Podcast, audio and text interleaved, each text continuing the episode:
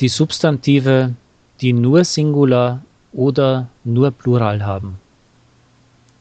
Es gibt eine Reihe von Substantiven, die nur im Singular oder nur im Plural gebraucht werden.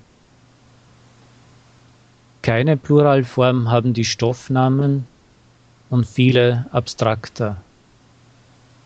Die Butter, das Lesen, der Fleiß, die Milch, der Zucker, die Luft. Zu den Substantiven, die nur im Plural gebraucht werden, gehören die folgenden. Die Eltern, die Ferien,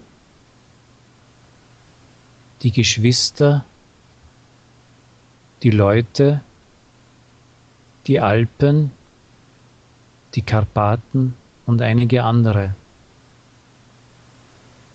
Vergessen Sie nicht, die richtigen Formen des Verbs mit ihnen zu verwenden. Die Butter ist fett. Das Lesen macht klug. Die Luft ist kühl. Die Eltern lieben ihre Kinder. Die Ferien sind wunderschön. Die Alpen sind schneebedeckt.